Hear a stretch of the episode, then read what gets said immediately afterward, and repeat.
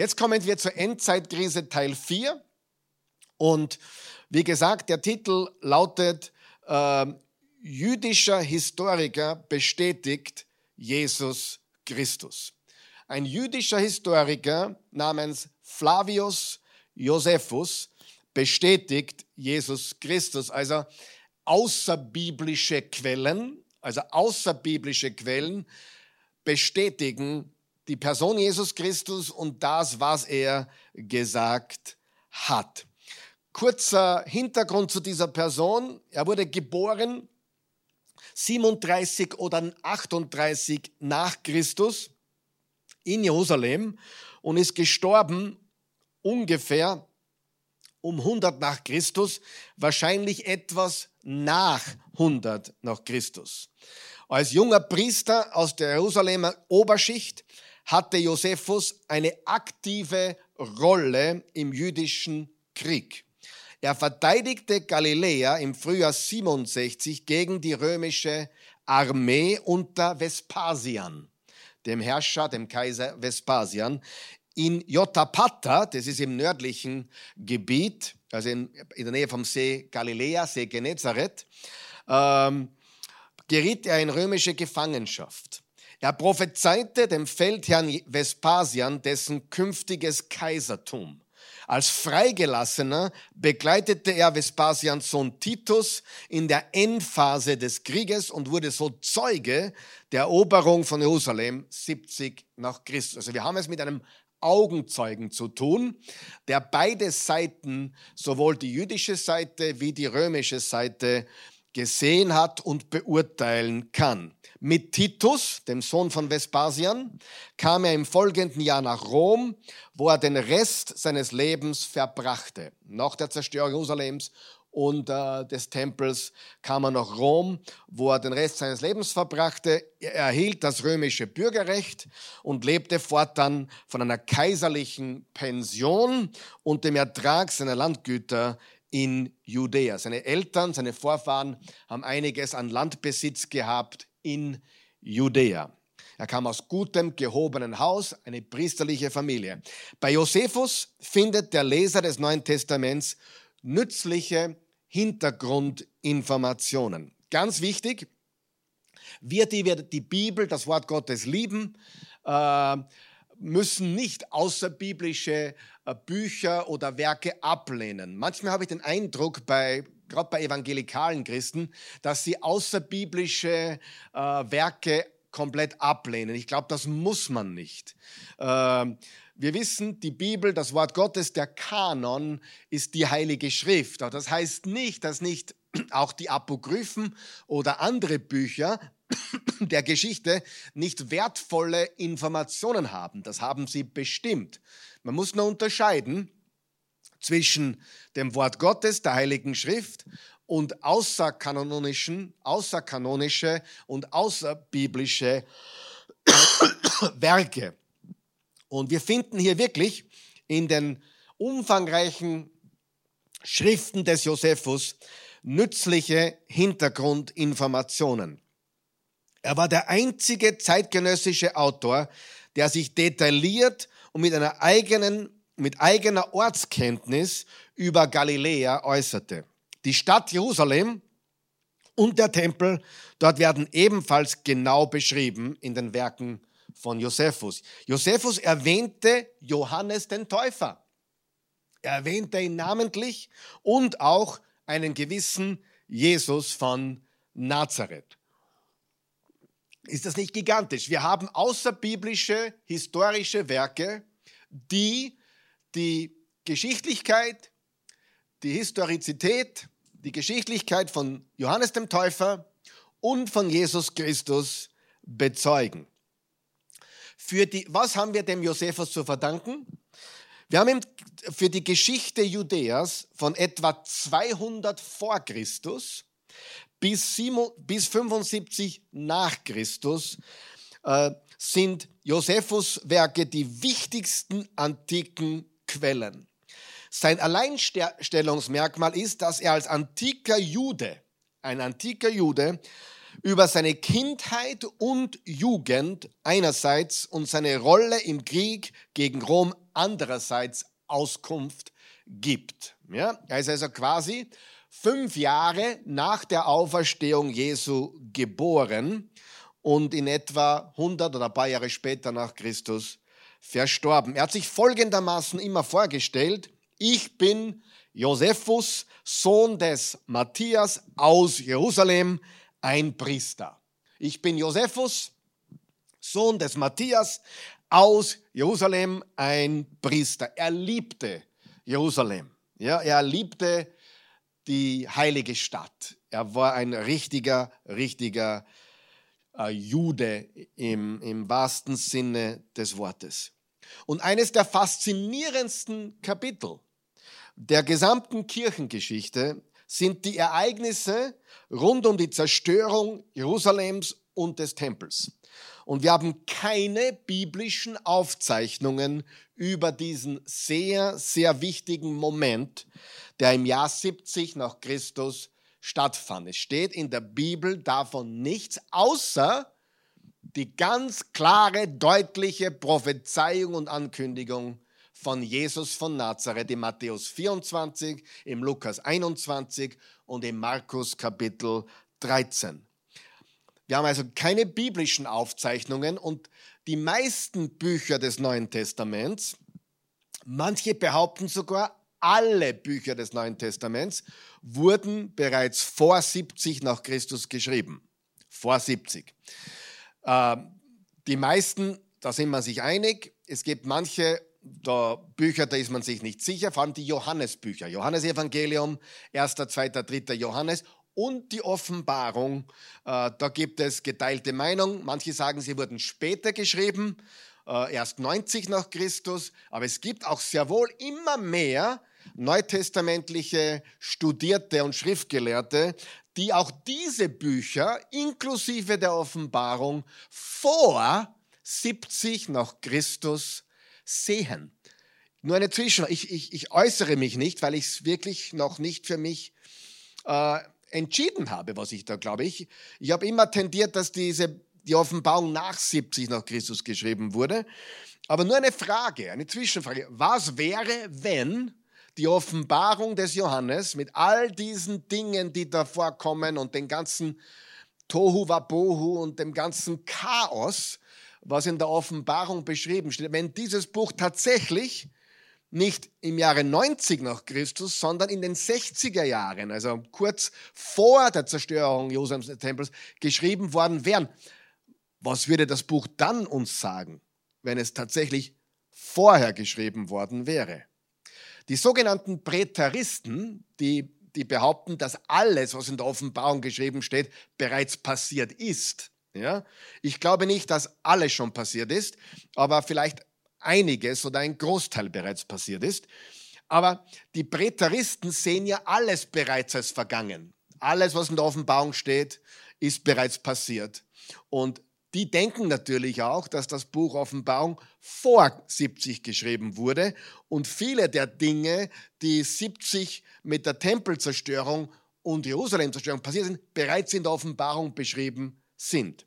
Okay? Wie dem auch sei, ähm, ich habe da noch keine für mich äh, Entscheidung getroffen, aber äh, die meisten Bücher im Neuen Testament, Matthäus zum Beispiel, Lukas und Markus auf jeden Fall, wo diese Prophezeiung von Jesus drinnen steht, wurden definitiv vor 70 nach Christus geschrieben. Und wir haben also keine keine biblischen Aufzeichnungen der Zerstörung des Tempels, aber was wir haben, ist ein faszinierender Schlag für Schlag Augenzeugenbericht über die Belagerung Jerusalems und all die Dinge, die sich bei dieser Zerstörung ereigneten, die der sehr berühmte jüdische Historiker Flavius Josephus aufgeschrieben, für uns aufgeschrieben hat. Was mich überrascht jedoch, ist, wie wenige Christen sich jemals die Zeit genommen haben, die von Josephus zusammengestellte Geschichte dieser Ereignisse zu lesen. Und eigentlich überrascht es mich nicht. Mir ist das auch lange entgangen, ehrlich gesagt. Ehrlich gesagt, sehr lange. Aber jeder, der diese, dieses Werk, die jüdischen Kriege, und wie gesagt, das umfasst eine Zeitspanne von 200 vor Christus bis 75 nach Christus.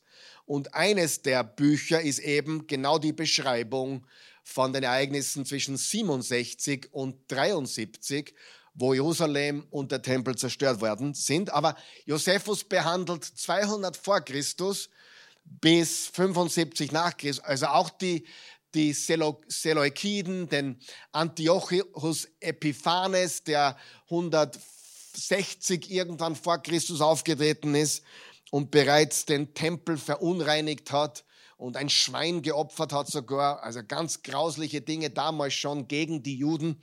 All das beschreibt Josephus. Aber von dem, was wir reden jetzt, von diesen Ereignissen 70, da war er Augenzeuge. Das heißt, er hat es miterlebt. Und das macht das Ganze so interessant. Heute wollen wir uns einige der wichtigsten Punkte anschauen, die dieser Augenzeugenbericht überliefert. Josephus gab an, im ersten Regierungsjahr des Kaisers Caligula geboren zu sein. Caligula regierte von 37 bis 41, aber Kaiser, Kaiser Caligula, 37 bis 41, also kurz nach Jesu Auferstehung, hat dieser Mann vier, fünf Jahre regiert. Und äh, Josephus gibt an, während seiner Regierungszeit geboren zu sein. An einer anderen Stelle erwähnte Josephus, dass sein 56. Lebensjahr das 13. Regierungsjahr des Kaisers Domitian gewesen sei. Daraus ergibt sich ein Geburtsdatum zwischen September und März 38. Also äh, September 37 und März 38, genau. Also zwischen September 37 und März 38 im ersten Jahrhundert, nicht im letzten Jahrhundert, im ersten Jahrhundert wurde er geboren. Die Familie gehörte zur Jerusalemer Oberschicht und hatte Grundbesitz im Umland. Äh, etwa kurz nach 100 nach Christus gestorben, hineingeboren in eine priesterliche Familie der Juden. Er wurde später kein Priester, sondern Mitglied der Partei der Pharisäer. Ja? Wie tiefer da drinnen war, weiß, weiß man nicht so genau, da weiß ich nicht so genau. Auf jeden Fall wurde er Mitglied der Partei der Pharisäer. In seinen früheren Jahren zeichnete er sich als Territorialgouverneur von Galiläa aus. Er war auch Militärstratege und diente als General in der jüdischen Armee. Er war Feldherr in der jüdischen Armee. Wir wissen natürlich auch, dass er Historiker war und während der Belagerung Jerusalems fungierte er als Vermittler zwischen den römischen Armeen und den in Jerusalem stationierten Beamten. Also alle, die für Jerusalem kämpften und Offizielle von, von Judäa und Jerusalem waren. Er versuchte zu vermitteln zwischen den römischen Armeen und den jüdischen stationierten Offiziellen und Beamten. Traditionell war Josephus einer der angesehensten Historiker der Antike bis heute. Es gab jedoch einige Kritiker des 19. Jahrhunderts, die ihm vorwarfen, dass er in seinen eigenen Schriften Details übertreibe und eine Art Selbstverherrlichung betreibe. Zum großen Teil hat das mit dem allgemeinen kritischen Geist des 19. Jahrhunderts äh, gegenüber antiken Schreibern zu tun. Natürlich, wenn man eine Geschichte schreibt, und sich selbst hineinschreibt, ist die Gefahr immer, sich ein bisschen selbst darzustellen oder zu verwirklichen oder vielleicht das eine oder andere Detail zu übertreiben. Aber ich glaube, das ist nicht so wirklich der Fall. Meine Meinung, ich glaube eher, hundertprozentig kann man sich in allen Teils nie sicher sein. Aber, und großes Aber, wir haben definitiv, unbestritten, das bestreitet niemand, auch wenn er ein bisschen übertrieben hat oder sich selbst hinein verherrlicht hat. Wir haben 100% es mit einem Augenzeugen zu tun, der mittendrin war, nicht nur dabei, sondern mittendrin. Ja? Der, der das auch überlebt hat, der, der eigentlich sterben hätte sollen, aber wie durch ein Wunder auch überlebt hat. Er war mittendrin, nicht nur dabei. Er war ein Augenzeuge. Das ist unbestritten. Er war ein sehr bekannter Schreiber seiner Tage und er war in einer sehr einzigartigen Situation von beiden Seiten des Konflikts, von römischer Seite und jüdischer Seite zu berichten. Seine Schriften sind für uns heute sehr, sehr, sehr, sehr, sehr wichtig, um verstehen zu können, welche große Bedeutung dieses Ereignis der Zerstörung des Tempels und der, der Abschlachtung Jerusalems im Jahre 70 nach Christus äh, zu verstehen, was für Bedeutung das wirklich hat.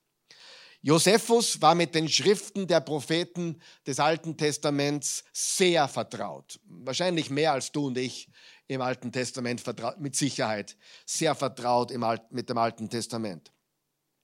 Er sah mit eigenen Augen die Zerstörung Jerusalems.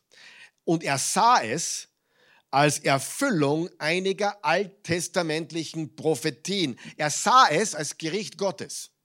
So wie es im Alten Testament immer wieder angekündigt wurde, dass Gott Gericht angekündigt hat. Einige seiner Schriften legen nahe, dass er sich selbst für so etwas Ähnliches wie einen Propheten gehalten hat. Möglich. Sicher sogar. Er hat sich ein bisschen als Prophet gesehen. Selbst wenn jemand kein Interesse haben sollte an den religiösen, an den geistlichen Hintergründen oder der geistlichen Bedeutung äh, dieser Ereignisse, gibt es jedem von uns, egal wo wir stehen, auch wenn uns das Geistliche nicht interessiert, sollte, sondern nur das Historische, es gibt eine Einsicht in die militärische Macht Roms, eine gewaltige Großmacht, die, die, eine unglaubliche Macht, die Rom militärisch hatte, zu bekommen. Das ganze Waffenarsenal, die Taktik und die Strategien. Ähm, und dafür sind die Schriften des Josephus eine Schatztruhe, ähm, und er gibt gewaltige Details. Also die Geschichte, die Geschichte von Josephus, dieser Augenzeugenbericht, äh, vor allem dieser, dieser Jahre 67, also der 60er Jahre und der 70er Jahre des ersten Jahrhunderts, sind eine Schatztruhe, was, was den, diesen Krieg betrifft, die Details betrifft und so weiter. Er gibt zum Beispiel Details zu den Waffen, die Rom hatte. Zum Beispiel der sogenannte Rambock. Der Rambock, äh, da kannst du googeln im Internet, wenn du es googelst, da kommt so ein Ding, mit dem wurden Mauern durchrammt. Die waren aus Holz und, und die waren sehr stark und stabil. Das waren ähm, so angefertigte Ramböcke, mit denen Mauern äh, ja, durchbohrt werden sollten. Eine eine Belagerungswaffe, die bis zum Mittelalter oft Verwendung fand. Der Rambock diente dazu, Mauern, Tore oder Türme einzureißen. Ja, ich habe dir kein Foto mitgebracht, aber wenn du googelst Rambock, römisches Reich oder so ähnlich, dann kriegst du die Bilder dazu. Also dieser Rambock diente dazu, Mauern, Tore oder Türme einzureißen. Dann gab es auch das sogenannte Katapult. Also ein Katapult war eine Art Wurfschleuder.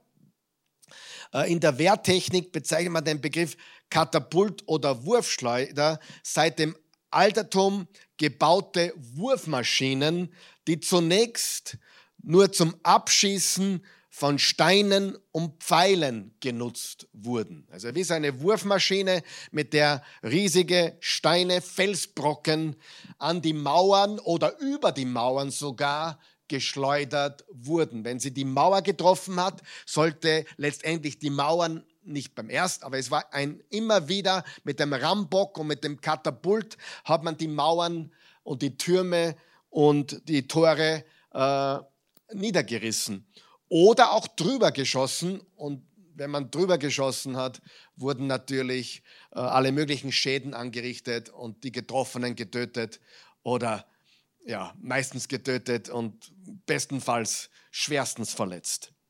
Ähm, und andere Waffen, die Römer, Römer damals perfektionierten. Die Römer perfektionierten übrigens sehr viel. Ich meine, das Kreuz, auf dem Jesus Christus starb, war keine römische Erfindung. Soweit ich mich erinnern kann, wurde das unter den Babyloniern erfunden. Nur die Römer haben es perfektioniert, unter Anführungszeichen. Und so muss man sich die vorstellen.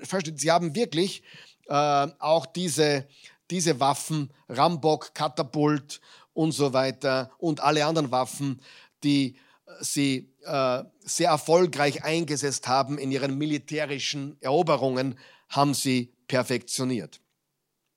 Die Zerstörung Jerusalems geschah nicht über Nacht. Man darf sich nicht vorstellen, es war eine Übernachtaktion. Nein, es begann schon früher mit der Invasion des ganzen Landes, wo wir heute Israel und die Palästinenser vorfinden. Dieses ganze Land, äh, Kanaan, man sagt entweder Palästina dazu damals oder ja, wie auch immer. Dieses ganze Land, ähm, es begann mit der Invasion durch die Römer in den späten 60er Jahren unter der Führung eines ihrer größten Generäle, dessen Name war, wie ich schon erwähnt habe, Vespasian. Kurzer Hintergrund. Im Jahr 68 starb Nero. Er beging Selbstmord. Nach dem Tod von Nero kam es in Rom zu einer gewaltigen Zeit innerer Konflikte, ja sogar eines Bürgerkrieges in Rom. Und es gab eine rasche Abfolge von Kaisern, die den Thron bestiegen. Es war sehr turbulent in dieser Zeit. Äh, auf Nero folgte Galba. Galba.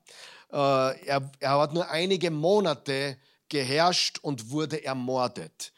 Galba nach ihm kam Otho, O-T-H-O, auch nur ein paar Monate, bis er ermordet wurde. Dann kam Vitellius, wurde vom, vom Senat in Rom ausgewählt. Er war von April bis Dezember, auch nur einige Monate, April bis Dezember 69 Kaiser.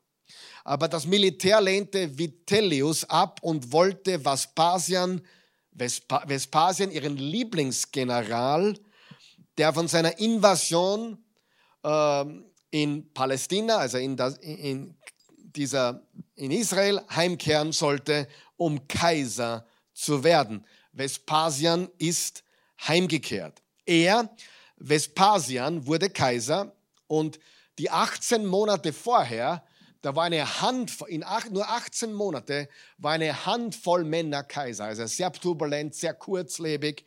Vespasian wurde Kaiser und er brachte wieder eine Stabilität ins römische Reich. Er regierte von 69 bis 79 und danach folgte ihm sein Sohn Titus. Titus war dann Kaiser ab 79. Als er nach der Anfangsphase, also Vespasian, also nach der Anfangsphase der Invasion das Schlachtfeld verließ und nach Rom zurückgerufen wurde, übergab Vespasian die Autorität über die Invasion Palästinas an seinen Sohn Titus. Es war also Titus, der die Eroberung Jerusalems leitete. Aber als die Römer einmarschierten, drangen sie ein und belagerten und eroberten systematisch eine Stadt nach der anderen und ein Dorf nach dem anderen, während sie sich auf den Weg zur wichtigsten Festung machten, die natürlich wo war? In Jerusalem. Also sie eroberten Stadt für Stadt, Ortschaft für Ortschaft, Dorf für Dorf auf dem Weg in die Stadt. Einer der wichtigsten früheren Konflikte dieser Invasion, als Vespasian noch das Kommando hatte, also bevor es sein Sohn Titus war, war die Eroberung der Stadt Jotapata. Jotapata, kannst du auch googeln, ist im Norden, äh, in der Nähe von, vom See von Galiläa, vom, vom See von Genezareth. Und es wurde, die Stadt Jotapata im Norden, wurde vom General oder Feldherrn, dreimal darfst du raten, richtig, Josephus regiert. Dort war Flavius Josephus der General und auch der Regent. Laut Josephus wurden 40.000 bei dieser Schlacht in Jotapata, äh, wurden wurden 40.000 seiner Landsleute dort in der Massenzerstörung von Jotapata abgeschlachtet. Dies war zum Teil auf den heftigen Widerstand zurückzuführen, den seine Soldaten und sein Volk der römischen Invasion entgegensetzten. Sehr faszinierend. Sie haben wirklich dagegen gehalten, aber natürlich letztendlich keine wirkliche Chance gehabt. Und es liest sich, ich, ich empfehle es dir zu lesen, es liest sich wie ein Roman.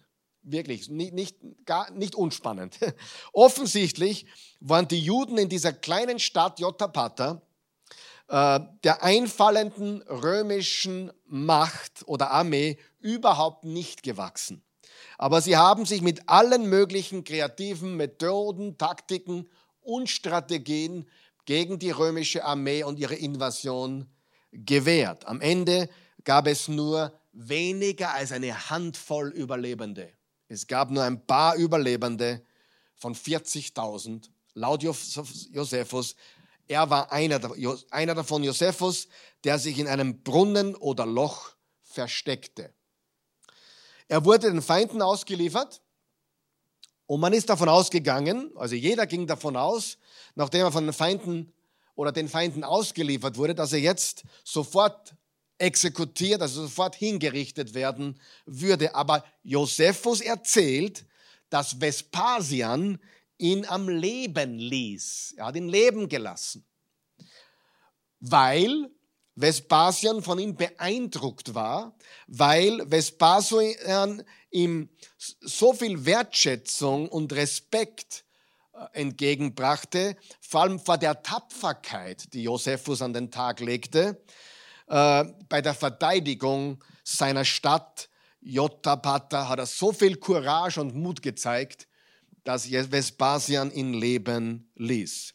Josephus wurde als Geisel genommen er wurde von Vespasian gefangen genommen und befand sich mehr oder weniger in Hausarrest unter Vespasian, sogar in seinem Hause, in seinem Quartier.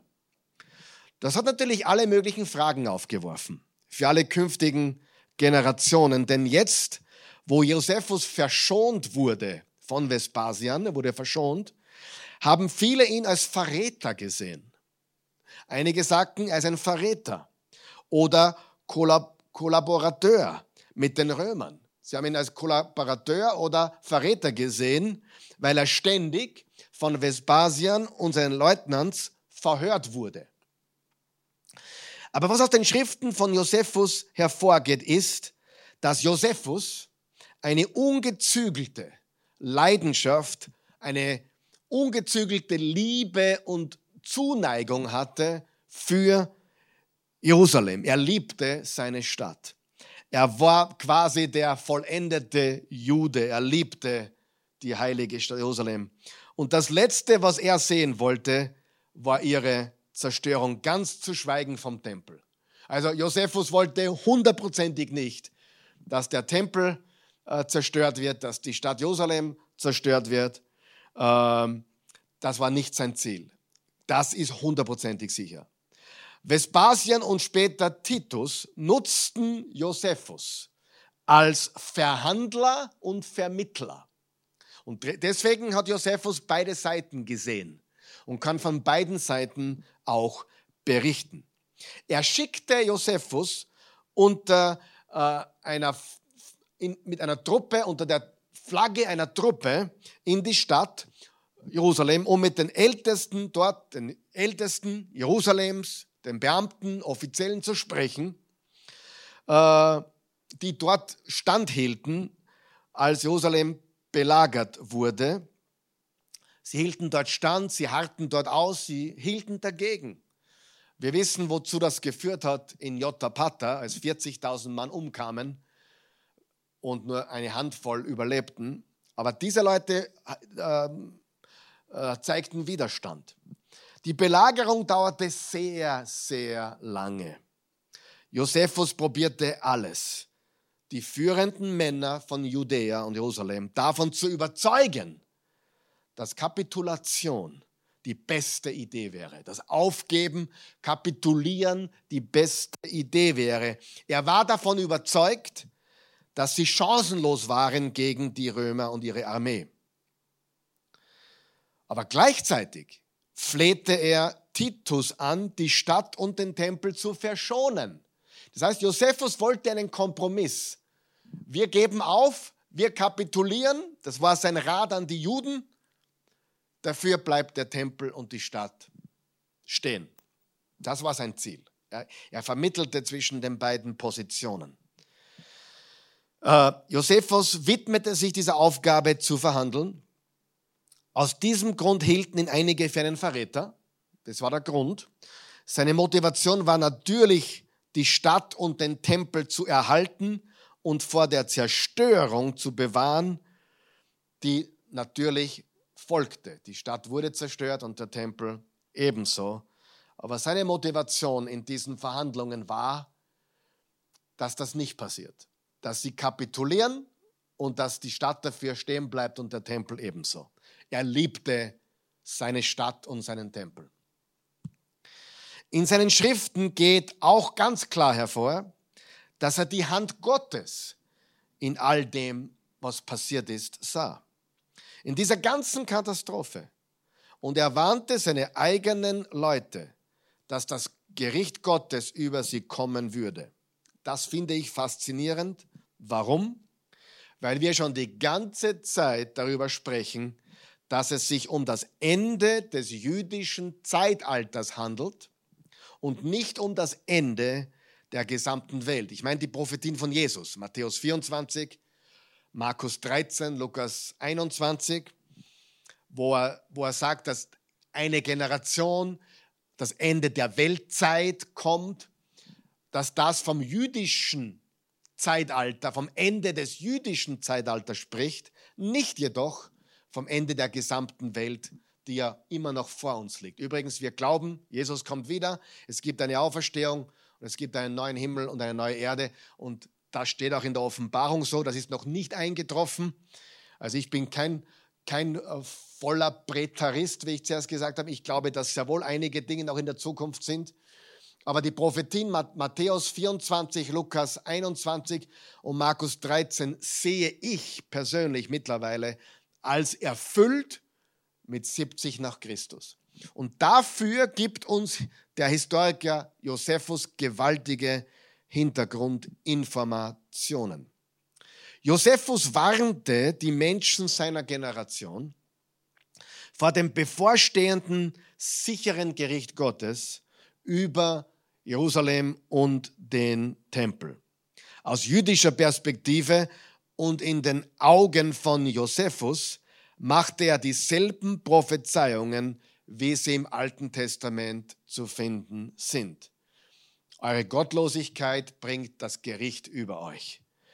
Er hat prophezeit gegen die Gottlosigkeit dieser Generation. Und das ist auch sehr interessant, denn als Jesus zu dieser und über diese damals lebende Generation sprach, nannte er sie böse. Lesen wir Lukas 11. Lukas 11, Vers 29, da steht, äh, als immer mehr Leute sich herandrängten, sagte er, diese verdorbene Generation verlangt dauernd nach einem Zeichen. Doch es wird ihnen keins gegeben werden, nur das des Propheten Jona. Wir wissen, was die Prophetie vom Jona bedeutet. Mit dem Fisch, drei Tage, drei Nächte, am dritten Tage auferstehen und so weiter. Äh, und, er sagt, und Jesus nennt diese Generation, die damals lebte, es, er hat diese Generation angesprochen, eine verdorbene Generation. Und Josephus kommt zur selben Ein Einschätzung, nämlich, dass diese Generation, die damals lebende Generation, in einem beispiellosen Ausmaß böse ist. Also wirklich eine Generation, die gerichtet wurde mit dem Jahr 70 nach Christus.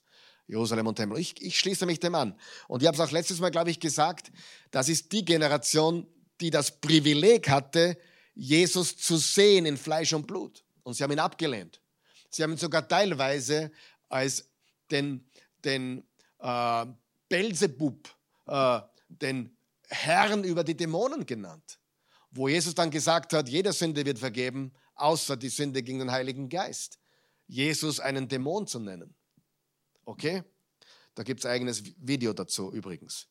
Aber Jesus meint wirklich, und Josephus schließt sich dem an, dass diese damals lebende Generation in einem beispiellosen Ausmaß böse, gottlos war. Schauen wir uns jetzt einige spezifische Dinge an. Eine bestimmte, einige bestimmte spezifische Dinge.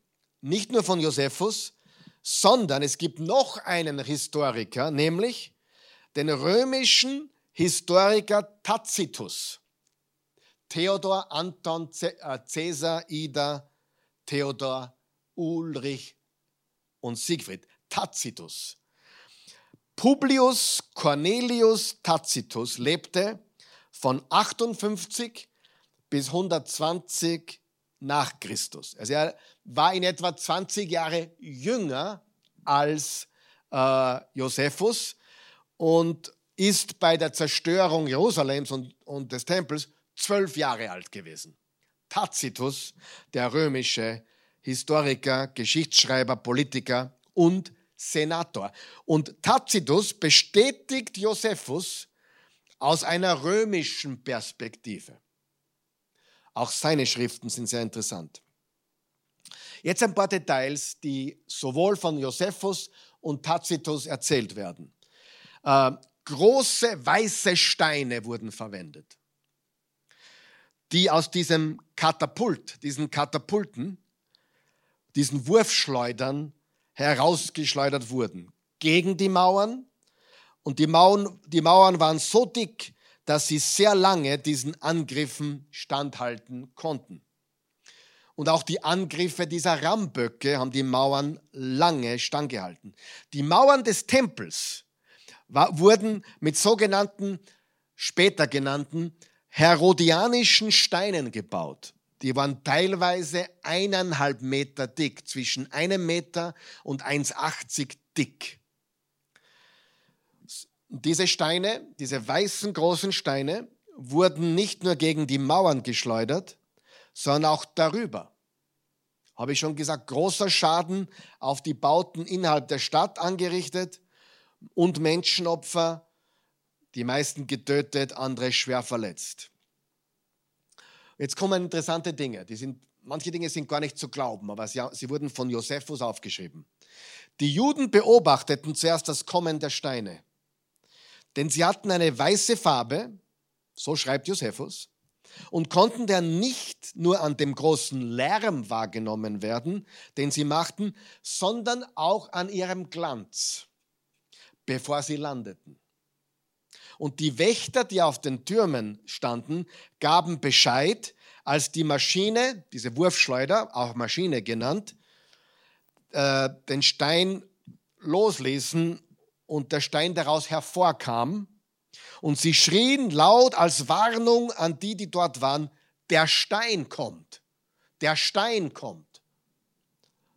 Und diejenigen, die im, im Weg standen, traten zurück oder warfen sich auf die Seite und schützten sich so vor diesem Stein. Der Stein fiel und fügte ihnen persönlich keinen Schaden zu, aber dort, wo er gelandet ist, großen Schaden. Ein Gelehrter entdeckte, dass es eine Variante in der Übersetzung dieser Aufzeichnung gibt und dass in bestimmten Manuskripten, das ist natürlich umstritten, aber ich erzähle es euch nur. Ich erzähle auch umstrittene Dinge wo nicht, wo nicht gerufen wurde, der Stein kommt, sondern der Sohn kommt. Interessant. Dazu später noch was.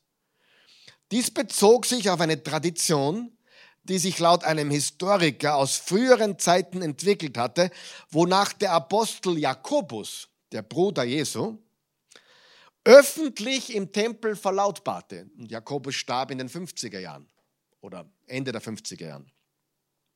Wonach der Apostel Jakobus, der Bruder Jesu, öffentlich im Tempel verlautbarte, dass der Menschensohn kurz davor steht, in den Wolken des Himmels zu kommen. und er besiegelte dieses Zeugnis mit seinem eigenen Blut. Er wurde ein Märtyrer. Es ist sehr wahrscheinlich, schreibt ein Historiker, dass die Juden in ihrer trotzigen, sie waren immer noch trotzig, und verzweifelten Gotteslästerung, erinnere dich daran, Jesus nannte sie eine verdorbene Generation, sie wollten den Messias nicht annehmen, als sie diese weiße Masse, diese weiße Masse durch die Luft fliegen sahen, den Schrei, der Sohn kommt, ausstießen, um die Christen zu verspotten die die Wiederkunft Jesu hervorgesagt hatten. Also sie haben die Wiederkunft Jesu hervorgesagt, das wissen wir aus den Briefen von Jakobus, von Petrus, von Paulus. Und als Spott haben sie gesagt, schau, nicht der Stein kommt, sondern der Sohn kommt. Das kannst du nehmen, wie du willst. Ich bin dir nicht böse. Äh, aber diese Aussagen sind umstritten. Aber es gibt diese, diese äh, Aufzeichnungen in alternativen Manuskripten dieser Zeit, dass die trotzigen, widerspenstigsten, gotteslästernden Juden als, als Spott gegen die Christen, als Verhöhnung der Christen sagten, ja, der Sohn kommt, statt der Stein kommt. Josephus berichtet uns von einer schweren Hungersnot. Die Einwohner Jerusalems wurden von einer Hungersnot heimgesucht und viele starben infolge der langwierigen Belagerung an Hunger, die sehr, sehr lange dauerte. Die Hungersnot war ganz, ganz schlimm. Dazu sage ich dann noch etwas. Am Ölberg, wo Jesus die Prophezeiung machte, auf die Zerstörung des Tempels und des, der Stadt hin, war der Garten von Gethsemane. Das ist eine, ein Hügel, ein, ein Hang. Wenn du schon mal dort warst, weißt du genau, was ich meine.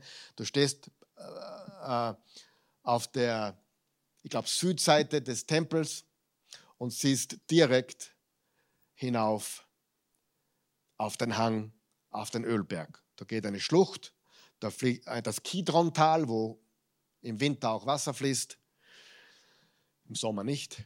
Und da kann man rübergehen. Wir sind rübergegangen, das ist ein Hang. Dort ist auch der Garten von Gethsemane wo Jesus diese verzweifelte Gebetszeit hatte. Vater, Vater, äh, Vater, wenn, äh, wenn dieser Kelch an mir vorübergehen kann, dann bitte, aber nicht mein Wille, sondern dein Wille. Wo auch die Jünger eingeschlafen sind und Jesus gesagt hat, konntet ihr nicht eine Stunde mit mir wachen. Der ganze Hang auf der anderen Seite des Tals von Jerusalem, auf der, auf der Seite von Bethanien, war ein riesiger, dichter Wald aus diesen riesigen und massiven Ölbäumen. Drum der Garten hieß auch die Olivenpresse. Wenn du heute dorthin gehst, wirst du keine Olivenbäume finden. Du findest einen großen Friedhof, du findest den Garten von Gethsemane, du kannst ganz hinaufgehen, ist gutes Training, macht fit aber du findest keine Olivenbäume. Während der Belagerung fällten die Römer systematisch jeden einzelnen Baum auf diesem Hügel und nutzten das Holz als Feuerholz, um sich in der kalten Zeit zu wärmen. Als die Hungersnot so groß wurde, wurden die Menschen sogar zu Kannibalen. Ich glaube, ich habe von einer Frau schon berichtet, die ein stillendes Baby hatte. Josephus schreibt darüber, detaillierter als ich jetzt. Ein stillendes Baby und hat dieses gebraten und gegessen. Unfassbar. Das sind nur einige der Gräueltaten, die stattgefunden haben. Jesus hat auch Zeichen am Himmel vorhergesagt vor seiner Wiederkunft. Astronomische Störungen, Dinge, die am Himmel passieren. Einiges kann man sowohl in den Schriften von Josephus wie auch von Tacitus finden. Tacitus schreibt zum Beispiel, und ich zitiere, Am Himmel konnte man einen Kometen sehen, der aufgetreten war. Um 60 nach Christus, während der Herrschaft von Nero. Die Öffentlichkeit, die, die Menschen, sah das als ein Omen, als Omen für einen radikalen Wandel, der bald stattfinden würde in der politischen Welt. Tacitus und ich zitiere weiter, als ob Nero bereits entthront wäre, sagt Tacitus, begannen die Menschen zu fragen, wer sein Nachfolger sein könnte. Er lebte noch, er regierte noch. Aber dieser Komet, den man sehen konnte, der von der Öffentlichkeit gesehen wurde, im Himmel, war eine Art Omen für sie. Es kommt ein Wandel in der politischen Welt. Und Nero nahm diese Bedrohung durch den Kometen ernst und persönlich. Er ging kein Risiko ein. Alle Kinder, alle verurteilten Männer wurden aus Rom verbannt oder von Nero vergiftet. Der Mann war krank. Übrigens, sein Spitzname war Beast.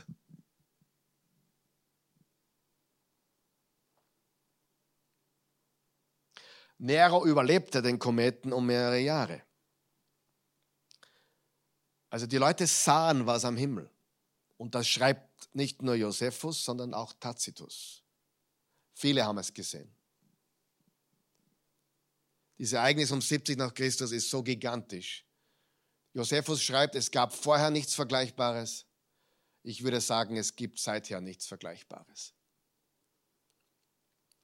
Vielleicht die, sel die seltsamste Aufzeichnung von allen, die uns aus der Feder von Josephus überliefert ist. Und zwar aus Josephus Buch Nummer 6.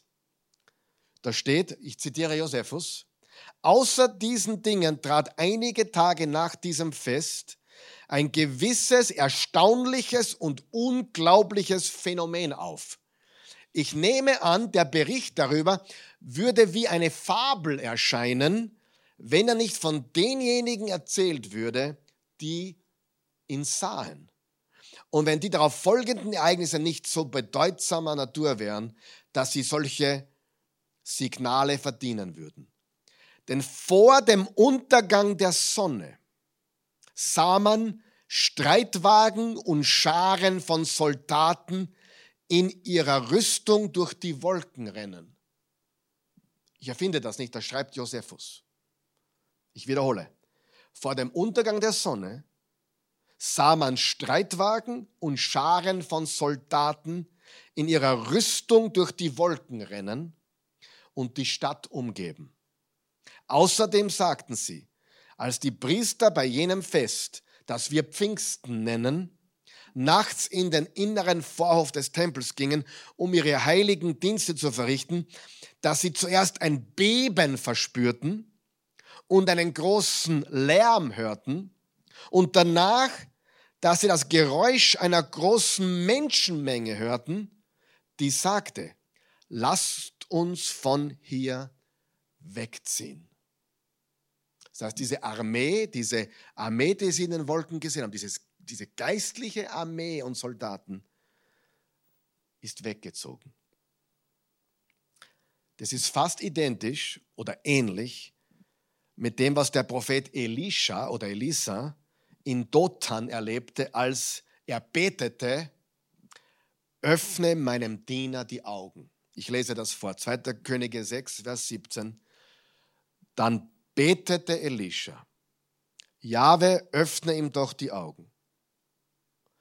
Da öffnete Jahwe die Augen des Dieners und er sah auf einmal, dass der ganze Berg rings um Elisha von Pferden und Streitwagen aus Feuer wimmelte. Sowas haben diese Leute gesehen in der geistlichen Welt, am Himmel. So viel zu den Dingen, die sich da im Himmel abspielen, mit Komet und mit diesen Streitwa Streitwagen und Scharen von Soldaten. Noch einmal, das ist kein biblisches Dokument. Es ist ein, ein Historiker, der Augenzeuge ist.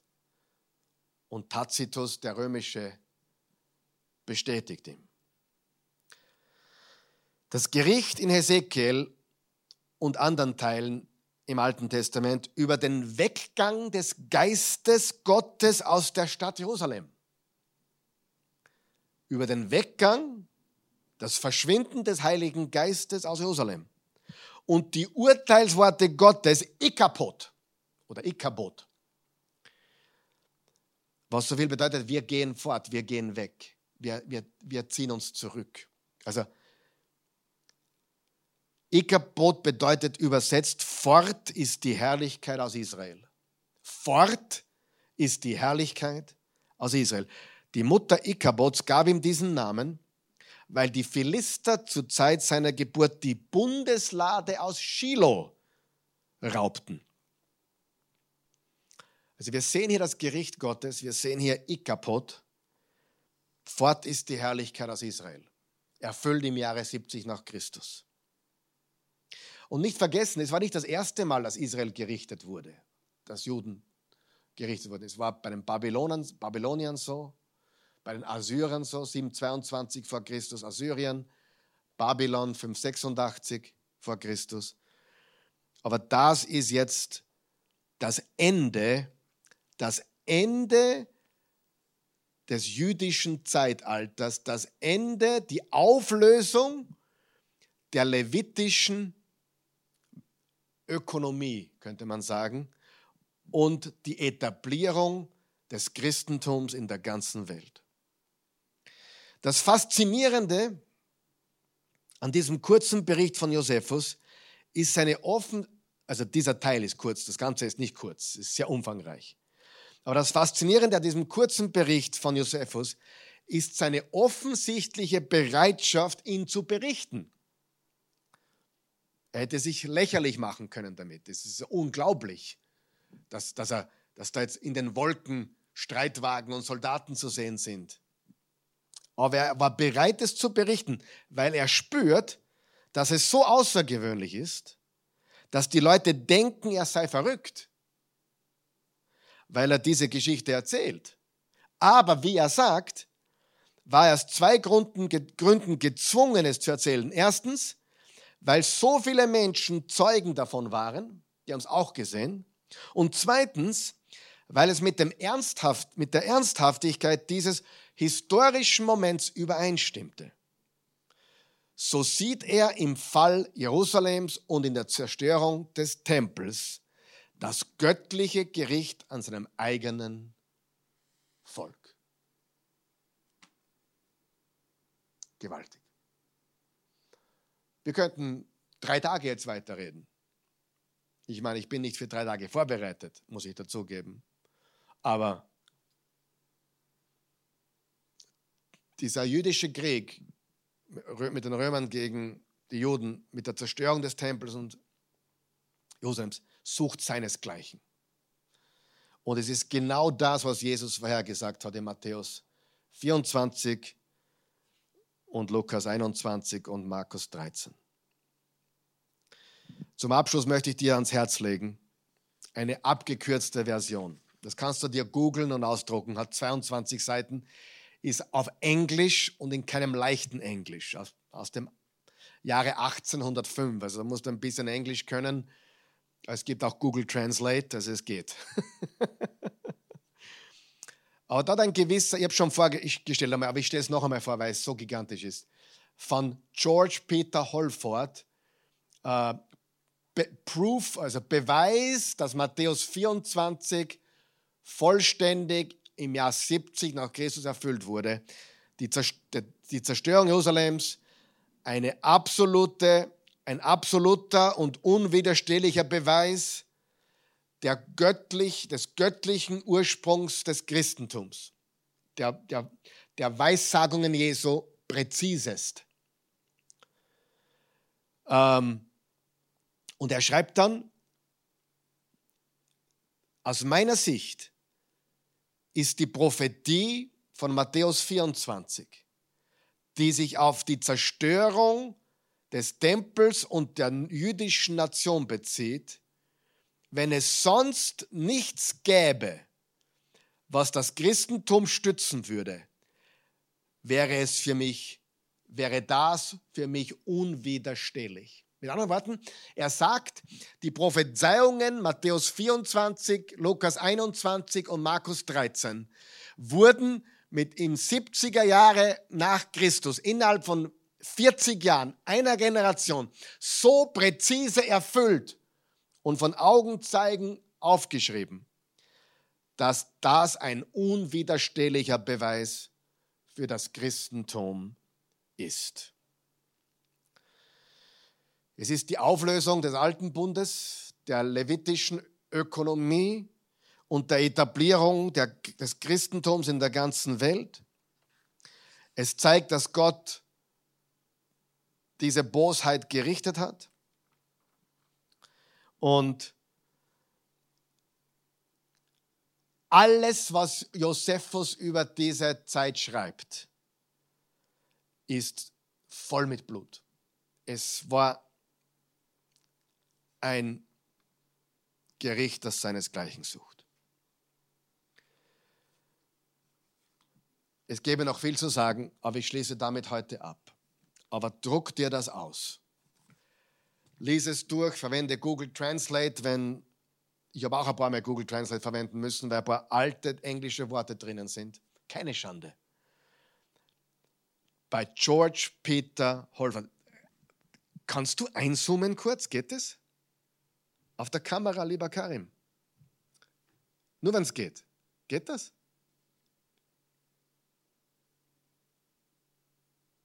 Hast du das? Tut das abfotografieren, wenn ihr Interesse habt. Ist eine Art Kurzversion von den Büchern ähm, von Josephus, 22 Seiten. So, so gewaltig die Erfüllung von Matthäus 24. Natürlich, wenn du Bock hast, wenn du Lust hast, wenn du Laune hast, das noch weit tiefer zu studieren, Also ich muss dir sagen, ich habe nicht mal die Oberfläche gekratzt, aber dann mach das. Die, die Bücher heißen Die jüdischen Kriege und google sie einmal, bestell sie im Internet, wenn du Lust hast. Und du wirst sehen, was ich heute gesagt habe, ist die Wahrheit oder es sind Zitate von diesen Augenzeugen, Josephus und Tacitus. Damit schließen wir die Endzeitkrise ab. Ich muss dir ganz ehrlich sagen, meine Krise ist vorbei. Und ich muss dir auch sagen, dass ich heute mehr als je davon überzeugt bin, dass Jesus Matthäus 24, was er da prophezeit hat, dass, ich, dass es sich so genau erfüllt hat, dass kein Mensch das wissen konnte oder die Juden hatten nicht einmal gedacht an eine Zerstörung des Tempels. Es war auch vorher eine Zeit des Friedens und der, wo es ihnen gut ging. Man hat überhaupt nicht daran gedacht. Es war undenkbar. Aber es kam so, wie Jesus es sagte.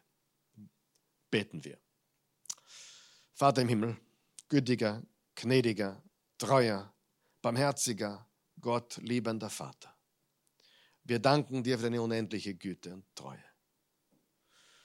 Wir danken dir für dein heiliges Wort, die heilige Schrift.